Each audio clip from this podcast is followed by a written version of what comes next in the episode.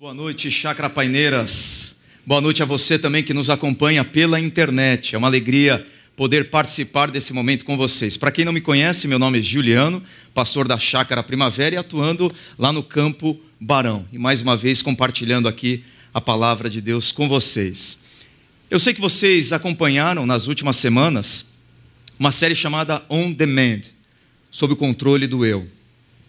E eu tenho certeza que de alguma maneira essa série falou ao seu coração e mostrou as implicações desastrosas de nós estabelecermos a nossa vida com base no nosso ego, na nossa vontade.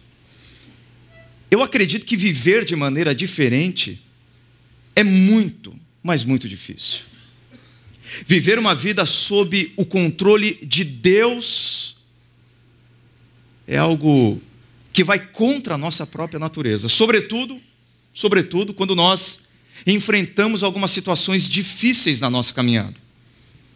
Porque a nossa lógica religiosa muitas vezes é: se eu faço aquilo que é correto, se eu faço bem, eu não posso sofrer. E se eu sofro alguma coisa errada comigo ou com Deus? Nós estamos o tempo todo fugindo da dor, obviamente, isso faz parte de nós. Agora, um dos grandes problemas que nós temos é essa aversão a qualquer nível de sofrimento e de dor na nossa vida. Porque essa busca por não passar por nenhum tipo de sofrimento ou nenhuma dor é o que vai gerando no nosso coração uma dor ainda maior. Quem tratou disso foi a banda Legião Urbana, sintetizou muito bem essa essa premissa de que sentir dor muitas vezes emerge do fato de nós lutarmos para não termos dor. Até bem pouco tempo atrás, poderíamos mudar o mundo. Quem roubou nossa coragem? Tudo é dor, e toda dor vem do desejo de não sentirmos dor. E isso foi incorporado no nosso discurso religioso. Por exemplo, venha Jesus e todos os seus problemas serão resolvidos. Basicamente, algumas pessoas defendem isso. Isso é terrível, porque quando alguém pensa dessa forma e sofre, a decepção com Deus, a frustração com Deus é, é certeira. Jesus nunca disse que crer no Evangelho ou ser convidado a se render ao Evangelho é receber um convite para passar uma temporada de férias na Disney. Caminhar com Deus, crer em Jesus, não significa uma vida indolor, sem luta, sem sofrimento, sem provação. Pelo contrário, foi o próprio Jesus quem disse aos seus discípulos que eles teriam aflições. Não foi uma possibilidade. Não é uma probabilidade, é uma garantia. Se há alguma coisa que Jesus garantiu no ministério terreno dele, e que fez parte dos ensinos dele, foi que os seus discípulos passariam por aflições. E não tem como nós eliminarmos isso da nossa vida. Faz parte.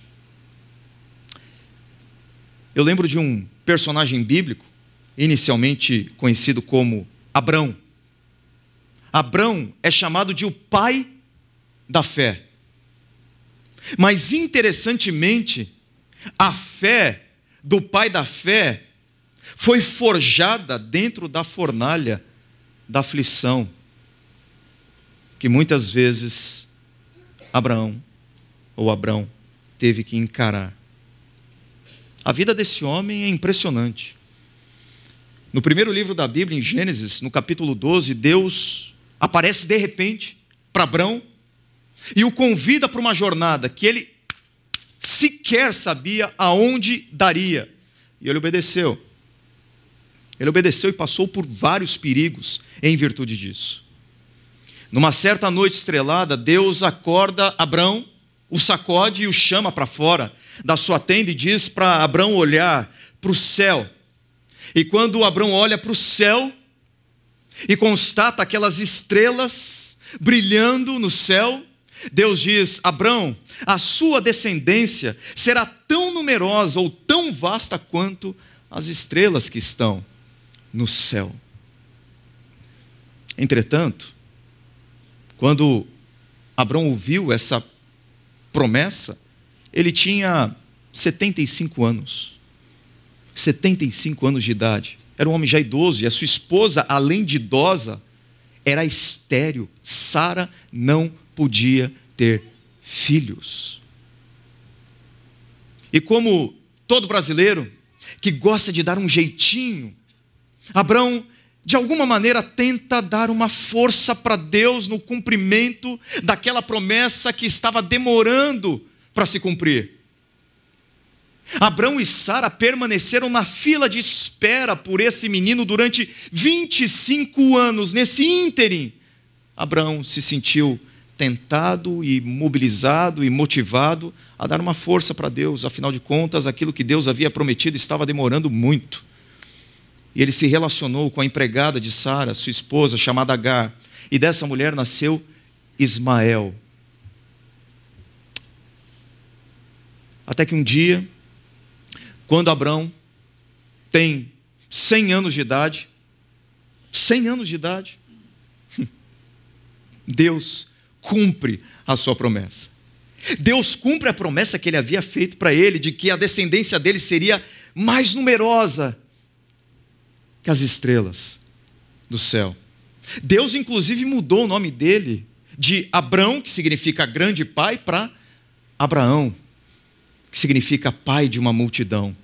Chegou Isaac, o filho herdeiro, o filho da promessa, o filho prometido, o sonho o sonho de Abraão e Sara. Esse menino era aquele que daria sequência a todo o projeto redentor de Deus na história. Eu imagino a alegria do coração desses pais ao verem aquela promessa que na cabeça deles já havia caducado, se realizando na história. Algo incrível. Até que, até que, em Gênesis capítulo 22, quando tudo parecia perfeito, e às vezes na vida é assim, sabe aquele mar tranquilo, calmo, que às vezes você está navegando e de repente, de repente, vem aquela tempestade, a sua vida vira de pernas para o ar. Foi o que aconteceu aqui. Em Gênesis capítulo 22, Abraão passa pela prova mais dura e carrancuda da vida dele. E ele ensina para mim e para você quais são as implicações ou marcas de vivermos uma vida sob o controle de Deus.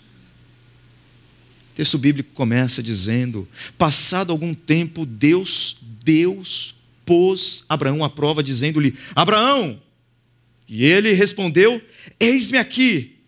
Esse verbo provar no Antigo Testamento tem como ideia, como ponto de partida, testar a obediência, testar a fé, testar a lealdade, testar o amor de alguém ou de um povo a Deus. É o sentido de provar. Então Abraão está sendo submetido a um teste, e o teste é duro por conta disso. Então disse Deus: Tome seu filho, seu único filho, Isaque, a quem você ama, e vá para a região de Moriá. Até aqui tudo bem. Mas depois, esse mesmo Deus completa a ordem e diz: Sabe esse menino que você esperou durante 25 anos? Sabe esse menino que foi prometido? Sabe esse menino que alimentou os sonhos mais incríveis da sua vida? Sabe esse menino, seu único filho que você ama com todo o seu coração? Sacrifique-o ali, como holocausto, nos montes que eu indicarei. Sacrificar Isaac como holocausto? Peraí, Deus. Peraí. Como assim? Holocausto era o tipo mais comum de sacrifício no Antigo Testamento que envolvia cortar todo o animal e queimá-lo por completo. É o que Deus está pedindo para Abraão fazer. E para e que o teste seja mais intenso, Deus diz: Eu quero que você faça isso com o seu filho, o seu único filho, a quem você ama. Que situação! Meu Deus! Que Deus que pede para um pai sacrificar o seu filho, que insensibilidade é essa? Isso contraria tudo aquilo que Deus havia dito. Isso contraria o caráter amoroso, gracioso de Deus. Mas é essa a ordem. Se Abraão mata Isaac, morre, o sonho de Abraão. Se Abraão não mata Isaac, morre a relação de lealdade que Abraão construiu por anos com Deus, com o doador do sonho. Meus amigos, tem situações na vida que nós não entendemos por quê. E é difícil tentar adivinhar porquê de algumas coisas. Esse homem está no escuro. Nós sabemos que ele está sendo tentado, mas ele não sabe que ele está sendo provado, melhor dizendo, que ele está sendo submetido a um teste, que ele está sendo exprimido, posto à prova pelo próprio Deus, ele não tem ideia disso, nós temos. Mas Abraão não. Tem situações que nós não compreendemos por quê. Que vai tudo bem na vida e daqui a pouco tudo vai mal. É, Deus é um amigo que não conta todos os segredos da nossa vida. Todos os detalhes da nossa vida Deus não conta. Sabe por quê? Uma das formas com que Abraão ficou conhecido foi como um homem que se tornou amigo de Deus. Único homem na Bíblia a quem Deus chama de meu amigo. Mas Deus não está dizendo para Abraão a razão de tudo aquilo. Deus é um amigo que não conta todos os segredos da minha vida e da sua vida. Eu acredito que esse teste ele tem a ver com, com o amor de Abraão. Eu creio que esse teste é Deus perguntando para Abraão: Abraão, a quem você ama mais? Quem é mais importante para você? A quem você devota toda a sua lealdade? A Isaac ou a mim? A quem você ama mais? Ao seu sonho ou ao doador do seu sonho? A bênção ou ao abençoador? A quem você ama mais? Eu acredito que essa pergunta muitas vezes é feita é feita para mim, é feita para você em algumas situações da nossa vida. Deus faz também. São provas às quais nós somos submetidos, que vão, dependendo da nossa atitude diante delas, responder a essa mesma pergunta que Deus, através dessa prova, estava fazendo a Abraão: a quem você ama mais, Abraão? Você vai continuar me amando se todas as suas expectativas forem frustradas? Você vai continuar me amando se os seus sonhos forem destruídos dentro da fornalha da aflição, você vai continuar me amando. Se o seu casamento for de mal a pior e você não conseguir enxergar lampejos de um futuro promissor para sua casa, para sua família, você vai continuar me amando se você abrir aquele exame e chegar à conclusão que o seu problema de saúde é muito mais grave do que aquilo que você imaginava, você vai continuar me amando. Você vai continuar me amando se eu não der aquilo que você deseja, ou se eu permitir que alguém tire o que você sempre sonhou, ou que você não obtenha aquilo que te dá prazer, você vai continuar me amando. Você vai continuar me amando se você perder o seu emprego? Ou se demorar para você arranjar um novo emprego, você vai continuar me amando se você não passar naquele vestibular, você vai continuar me amando se você não se encaixar naquela vaga de emprego que você gostaria muito. Você vai continuar me amando apesar dos reveses da sua vida, dos percalços, dos tropeços, das derrotas, das privações, ou ou você me ama apenas quando eu patrocino os seus sonhos e projetos e expectativas? Eu confesso que se Deus tivesse pedido o que ele pediu para Abraão, eu teria dito para Deus, eu confesso, sou honesto para dizer com todas as letras, se Deus pedisse para eu entregar Isaac, eu diria para Deus: Deus, por favor, tudo menos Isaac, tudo menos as minhas filhas, por favor. Mas às vezes é por isso que tem que ser Isaac. Porque quando eu digo, Senhor, tudo menos Isaac, Isaac se tornou tudo para mim. Não viva em função do Isaac que Deus deu para você. Viva em função do Deus que deu Isaac para você. Porque se você viver em função do Isaac que Deus deu para você, se você perder o Isaac, você vai se revoltar contra Deus e vai perder tudo na sua vida.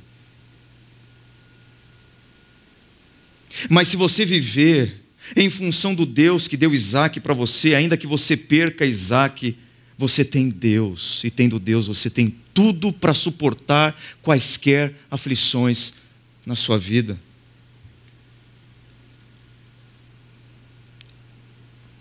Algumas pessoas vão dizer assim: tá, mas por que, que eu tenho que amar Isaac ou amar a Deus acima de Isaac? amar a Deus acima do meu trabalho, amar a Deus acima do meu casamento, amar a Deus acima das minhas filhas, dos meus filhos.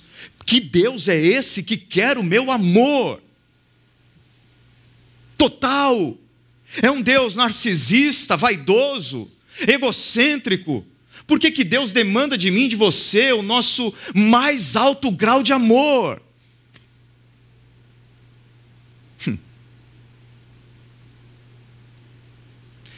Deus não precisa do meu amor. Deus não precisa dos meus elogios.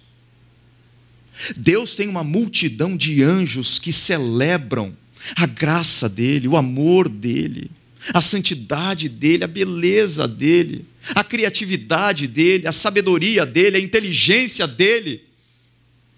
Ele não precisa de mim para ser Deus, ele não quer o meu amor mais completo, mais profundo porque ele precisa do meu amor. Sou eu que preciso amá-lo acima de todas as coisas. Não ele que precisa ser amado acima de todas as coisas. Porque quando eu amo a Deus acima de todas as coisas, eu amo melhor o meu Isaac. Eu amo melhor as pessoas que me rodeiam. Você se lembra dos dois mandamentos que Jesus ensinou e resumiu no Novo Testamento? Amar a Deus acima de todas as coisas e ao próximo. Eu acredito que há uma lógica nesses dois mandamentos. Ou seja, eu só consigo amar o meu próximo como a mim mesmo a partir do momento que eu amo a Deus acima de todas as coisas. O segundo mandamento vai na esteira do primeiro mandamento. Portanto, a melhor coisa, a coisa mais preciosa que você pode fazer pelas pessoas é amar a Deus muito mais do que você as ama. Porque quando você ama a Deus acima de todas as coisas, você se liberta e liberta as pessoas de um amor obsessivo, distorcido e opressor.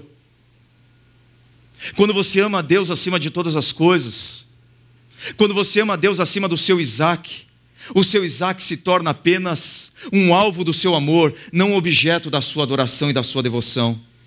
É libertador amar a Deus acima de todas as coisas. Então, quando Deus está fazendo esse teste com Abraão, quando Deus pede para Abraão o Isaac dele, Deus está libertando Abraão de qualquer tipo de relação com o seu próprio filho, que o torna um Deus e um ídolo porque isso mata quem ama e quem é amado.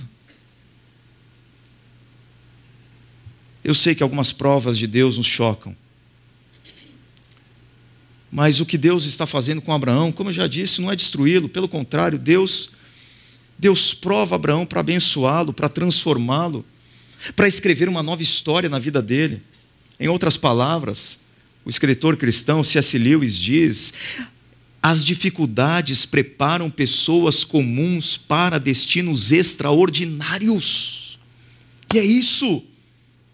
Por mais que seja difícil compreender, como que provas e testes e lutas e adversidades me tornam alguém melhor, um pai melhor, um pastor melhor, um filho melhor, um homem melhor. Mas o que Deus nos ensina nesse episódio com Abraão é que que de alguma maneira que nós não sabemos, Deus está preparando o Abraão, Deus está preparando você, Deus está preparando essas pessoas que sofrem para um destino extraordinário, só Ele sabe qual é esse destino, mas Ele tem.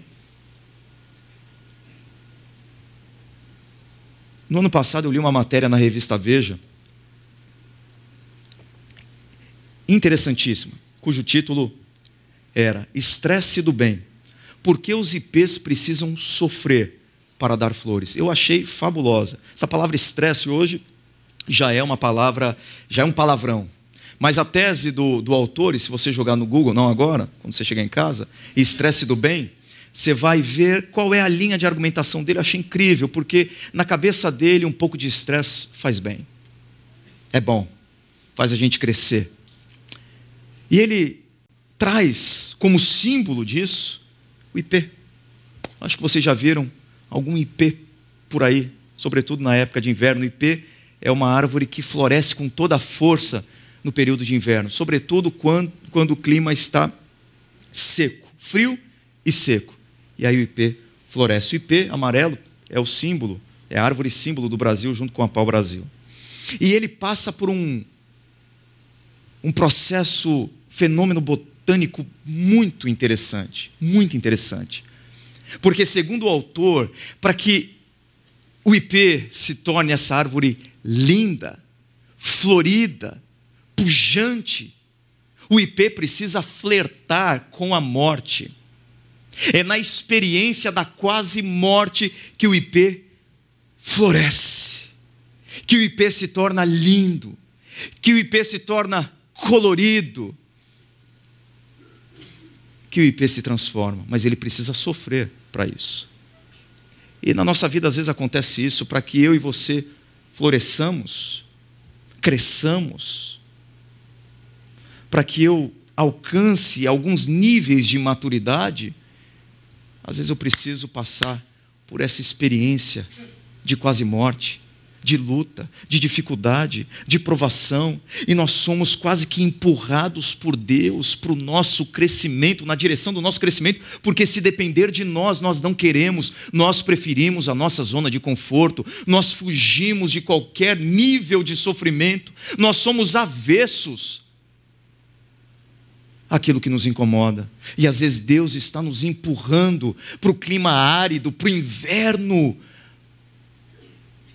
para que a nossa fé floresça. Então você pode dizer para mim, tá, mas eu não quero. Se eu preciso crescer e sofrer, eu não quero. Eu prefiro continuar com a minha espiritualidade ali, nanica, pequena, frágil. Se eu tenho que sofrer, se eu preciso ter o meu Isaac provado, para que eu amadureça, eu, eu não quero. Eu não quero. É uma opção sua, mas eu digo para você. São elementos visivelmente ou aparentemente diferentes. Mas a composição desse simulacro de diamante e do carvão é exatamente o mesmo componente carbono carbono. São componentes construídos por átomos de carbono, bem diferentes, mas quase a mesma coisa na essência. Qual a diferença? É que para o diamante ser formado, ele precisa, alguns dizem, de séculos séculos de formação sob intensa pressão no interior da terra, lá no fundo, então surge o diamante. Já o carvão não. Esse carvão está duro aqui, tá parecendo diamante esse carvão. O carvão, ele é composto por decomposição de árvores e folhas e não fica tão lá no interior da terra, mais na superfície. Parecidos, mas bem diferentes. O diamante é o elemento mais duro, mais resistente na natureza. Já o carvão não. Esse daqui não quebrou fácil. Mas se eu jogar no chão, ele vai quebrar fácil. Não é resistente, é frágil. Você tem duas opções. A primeira opção é se colocar diante de Deus para que a sua fé seja forjada na qualidade de um diamante, ou que a sua fé seja construída com a mesma resistência fraca, porosa, frágil de um carvão. Que tipo de fé você quer escolher? Para que você tenha uma fé diamante, você necessariamente tem que passar por alguns processos nada indolores. Você tem que passar pela prova, pela luta, pelo sofrimento, pelas lágrimas. E é nesse contexto é com essa pressão que a sua fé vai se tornando tão dura, tão invencível, tão resistente quanto o diamante. Mas viver sob o controle de Deus não é apenas viver ultrapassando provações, mas é viver em completa submissão. Passado algum tempo, Deus pôs Abraão à prova, dizendo-lhe: Abraão! E ele respondeu: Eis-me aqui novamente é um homem de muita fé. Porque das vezes que Deus o chamou, Abraão, era para ele sair da sua zona de conforto. E agora, novamente, Deus diz em Gênesis: Abraão, e ele simplesmente fala: Eis-me aqui, Senhor. Eis-me aqui. E o que eu acho mais incrível nessa expressão é que no Antigo Testamento, eis-me aqui, frequentemente aparece depois de uma ordem detalhada e clara de Deus. Por exemplo, Deus chama o seu profeta e diz: Eu quero que você fale da minha palavra para a nação de Israel. Então o profeta, em resposta àquilo que Deus pediu para ele, diz: Eis-me aqui. A ordem está clara, eu estou disposto a obedecê-lo. Mas nesse contexto é diferente. Deus simplesmente chama Abraão e Abraão, sem saber o que Deus estava querendo com ele, diz o quê? Eis-me aqui, Senhor. Eu não sei o que Deus vai fazer com a minha vida, eu não sei o que Ele vai pedir para mim, mas eu confio no caráter bondoso dEle, eu confio no poder dEle, eu confio na sabedoria dEle, eu confio na bondade dEle, eu confio nele, portanto, eis-me aqui, Senhor. Eu não sei o que o futuro me reserva, mas eis-me aqui. Eu não sei quão difícil será colocar aquilo que o Senhor quer em prática, mas eis-me aqui, Senhor. Eu não sei quanto que eu terei que chorar para viver o que o Senhor deseja para mim, mas eis-me aqui, Senhor. E o cara é tão obediente que Deus dá uma ordem para ele de sacrificar o filho dele, ele não titubeou. Texto diz que na manhã seguinte, provavelmente ele ouve a ordem de Deus à noite, e na manhã seguinte ele obedece. Abraão levantou-se, preparou o seu jumento, levou consigo dois de seus servos, Isaac, seu filho. Depois de cortar a lenha para o holocausto, partiu em direção ao lugar que Deus lhe havia indicado. Ele não questionou, ele não brigou, ele não se revoltou. Ele poderia ter dito: Deus, olha o que o Senhor está fazendo com a minha vida. Eu estava quieto no meu canto, lá em Arão, e o Senhor aparece e bagunça a minha história, e faz uma revolução na minha casa e alimenta o sonho no meu coração, e agora o Senhor pede para eu abrir mão do meu sonho. Não, Deus não disse isso para ele. Abraão não disse isso para Deus. Abraão simplesmente obedeceu. Abraão pegou a lenha, para o holocausto, diz o texto, e colocou nos ombros de seu filho Isaque, e ele mesmo levou as brasas para o fogo e a faca, e caminhando os dois juntos. Foram três dias de caminhada. Três dias, olhando para aquele rapaz, talvez com seus 12 anos ou 15 anos, sabendo que num determinado momento ele iria imolar, degolar o seu próprio filho, e ele vai, e ele vai. Isaac disse a seu pai Abraão: para que a cena fique mais dramática, mais difícil para Abraão, para que o coração de Abraão fique ainda mais apertado, para que Abraão talvez tenha na cabeça dele o desejo de desistir daquele projeto que aparentemente é louco, é irracional. Isaac disse a seu pai: Meu pai, meu pai. E Abraão responde: Sim, meu filho. Existe ternura nisso daqui. Existe amor de um pai pelo filho, de um filho pelo pai. Isaac perguntou: As brasas e a lenha estão aqui, mas onde está o cordeiro para o holocausto? Respondeu Abraão: Deus mesmo há de prover o cordeiro para o holocausto, meu filho. E os dois continuaram a caminhar juntos. Abraão acredita que Deus pode fazer aquele jogo virar. Abraão acredita que Deus pode abrir uma porta de oportunidade, que Deus pode prover uma saída. Ele acredita piamente no poder desse Deus, no caráter santo desse Deus, no caráter justo desse Deus, no caráter amoroso desse Deus. Ele acredita que Deus vai fazer alguma coisa, afinal de contas, Deus prometeu que o maior projeto de restauração do mundo e da história se daria a partir desse menino, e Abraão confia no que Deus disse. Abraão não duvida da palavra de Deus, então ele vai.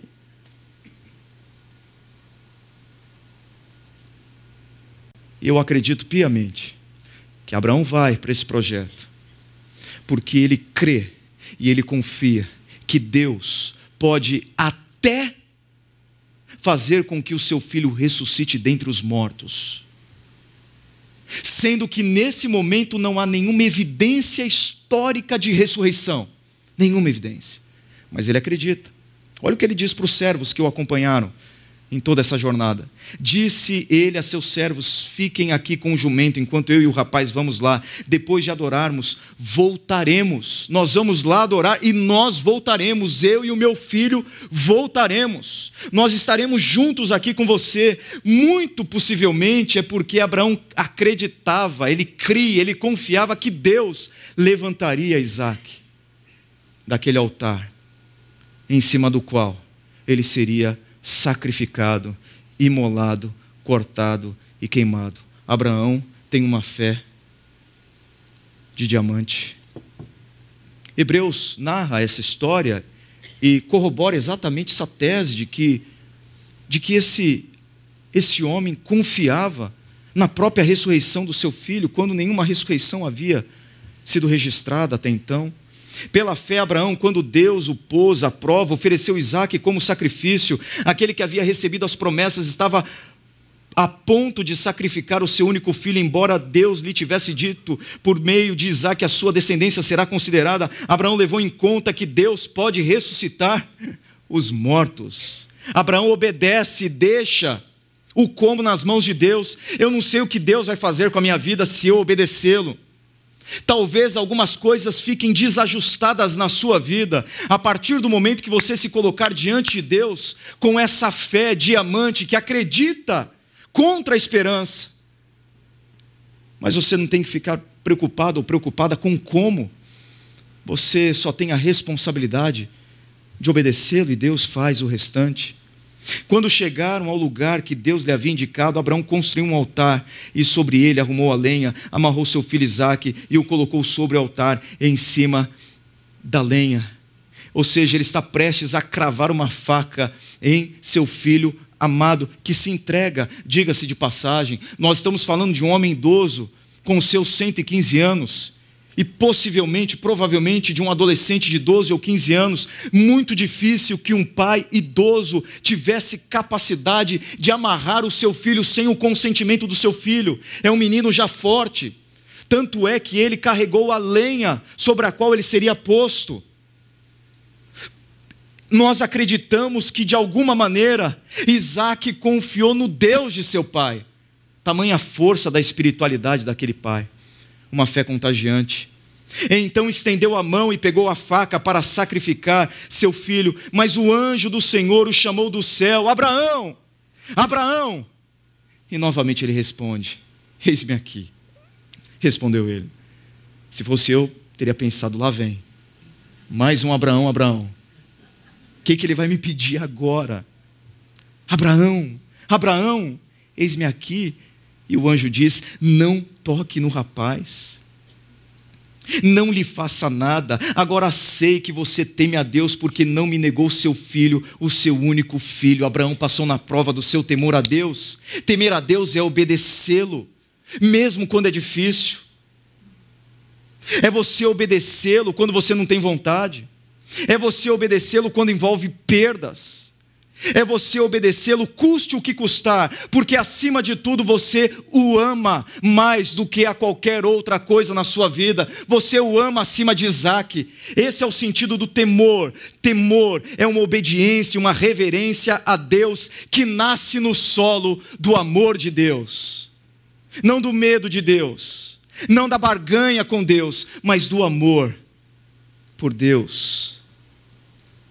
Mas viver sob o controle de Deus também tem como consequência a provisão.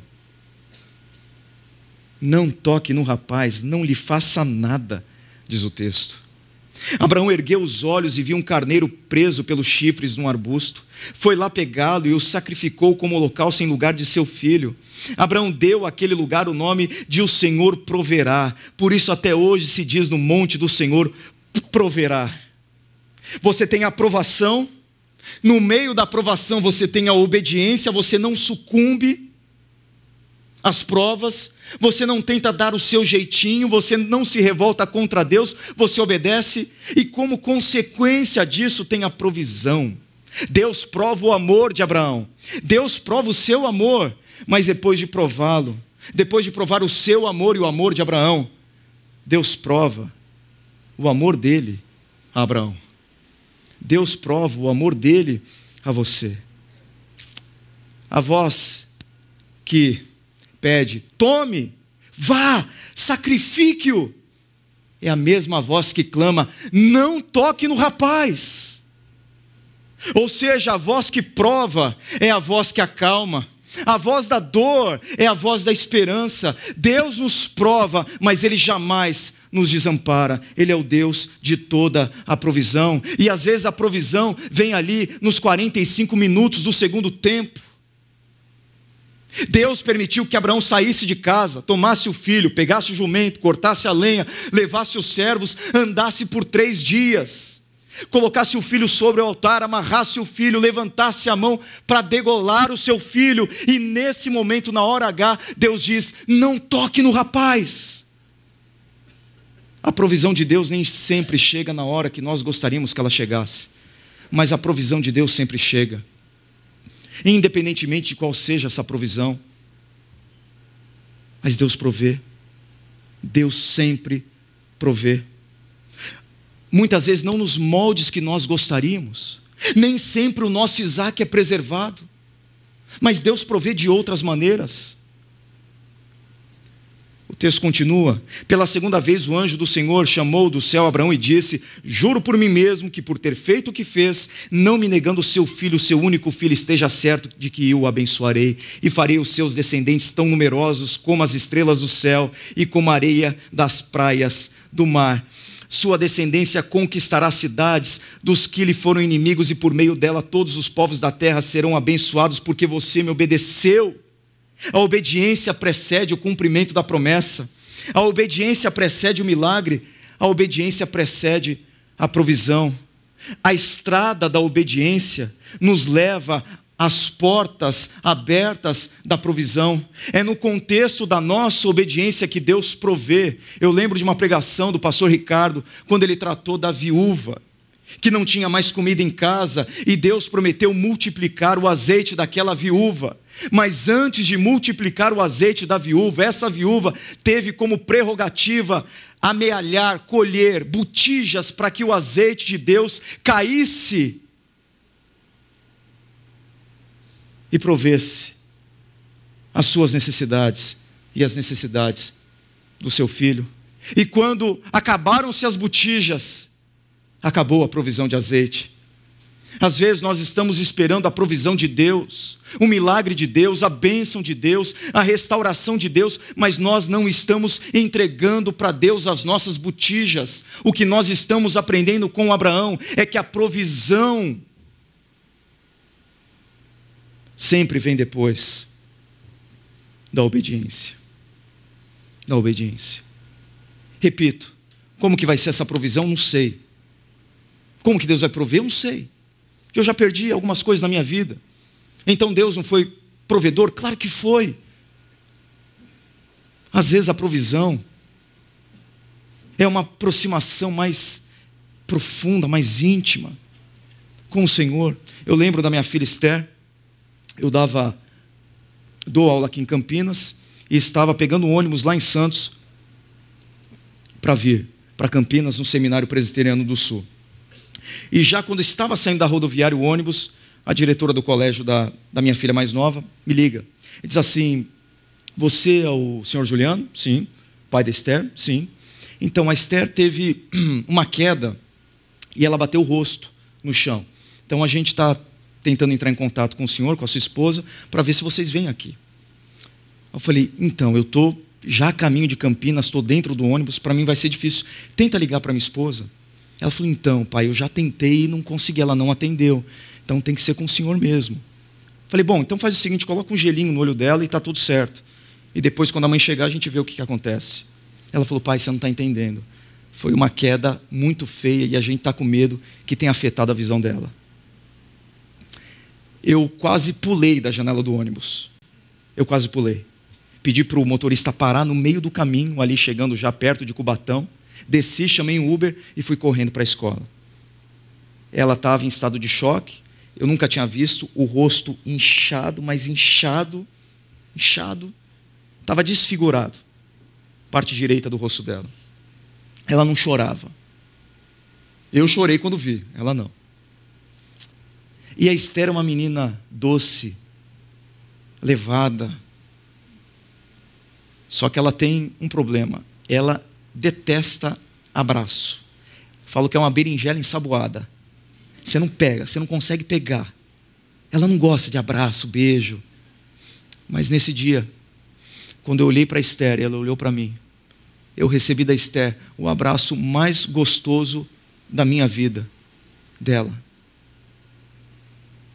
Às vezes a provisão de Deus para mim é dar o abraço mais gostoso da minha vida nele e sentir o abraço mais doce, mais paterno, mais firme, que eu jamais recebi na minha vida. Eu, eu lembro do técnico Tony Dung. Tony Dung foi técnico dos Colts, um time da NFL, Liga de Futebol Americano.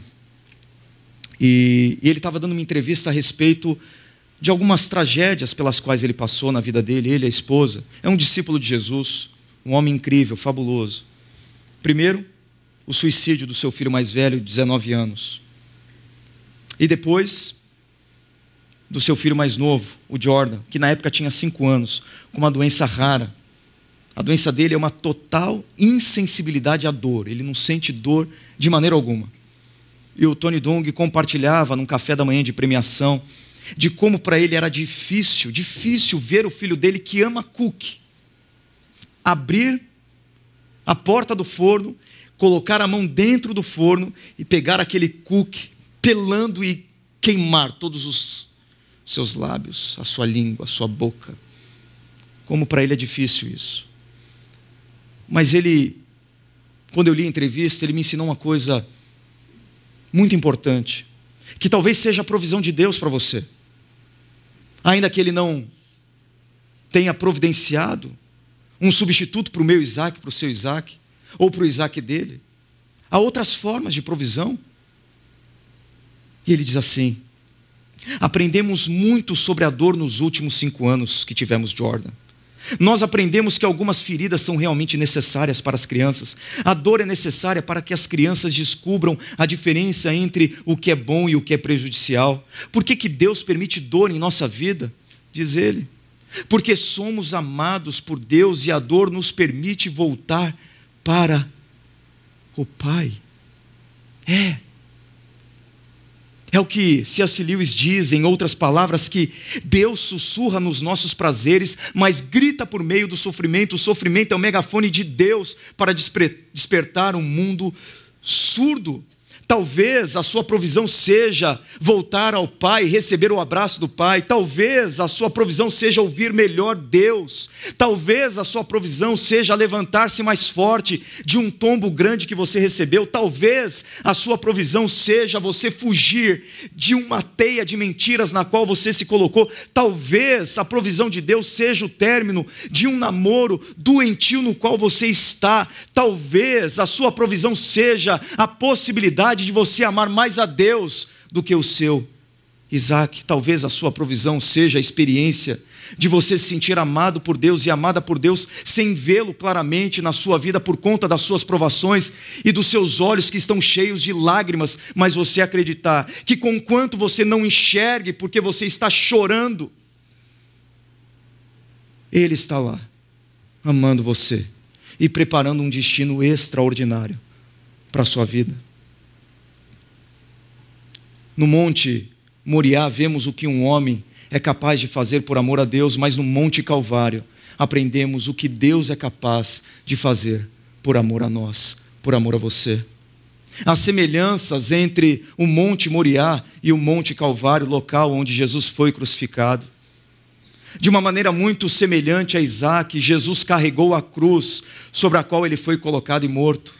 Assim como Isaac, Jesus foi em direção ao lugar do seu sacrifício silenciosamente, sem abrir a boca, sem reclamar. Mas diferentemente do que aconteceu no Monte Moriá, lá no Monte Calvário, quando o pai levantava a sua mão para esmagar e moer o seu único filho, o seu filho amado, o filho a quem ele tinha um enorme prazer, porque ele disse isso. Não houve ninguém dizendo para esse pai: não toque no rapaz, não faça isso com ele. A única voz que ecoou no Monte Calvário foi a voz de Jesus, foi o grito de Jesus que disse: Deus meu, Deus meu, por que, que você me desamparou aqui? No Monte Moriá houve o substituto para Isaac, o cordeiro que Deus providenciou na hora H. Mas no Monte Calvário, Jesus é o próprio Cordeiro de Deus que foi morto para ressignificar a nossa vida, para redimensionar as nossas esperanças, para nos perdoar, para nos transformar e para nos garantir que, independentemente das provações pelas quais nós passamos, Ele nos ama. Por causa da obediência de Abraão no Monte Moriá. Deus diz a Abraão: porque você não me negou o seu filho, o seu único filho, a quem ama. Eu quero dizer que eu amo você, Abraão. Você não me negou. Mas no Monte Calvário, por causa da obediência de Jesus, nós podemos dizer para Deus: Agora eu sei que você me ama, Senhor, porque o Senhor não me negou o seu filho, o seu único filho, a quem você ama. Existe um Isaac em potencial na sua vida? Hoje existe alguma coisa na sua vida que você tem amado muito mais que você ama a Deus, talvez essa seja uma noite para você reorganizar o seu amor, reorientar as suas paixões e colocar Isaac abaixo de Deus. E quando você coloca Isaac abaixo de Deus, você ama Isaac da maneira correta. Existe algum Isaac hoje na sua vida? Existe alguma decisão que você precisa tomar que vai demandar de você certa dose de dor para obedecer a Deus? Isso é temor. Isso é temor. É aquela obediência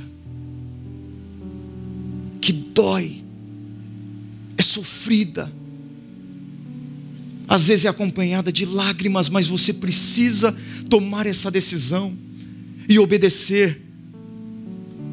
Não porque você tem medo de Deus, mas porque você o ama profundamente, porque Ele amou você eternamente, em primeiro lugar.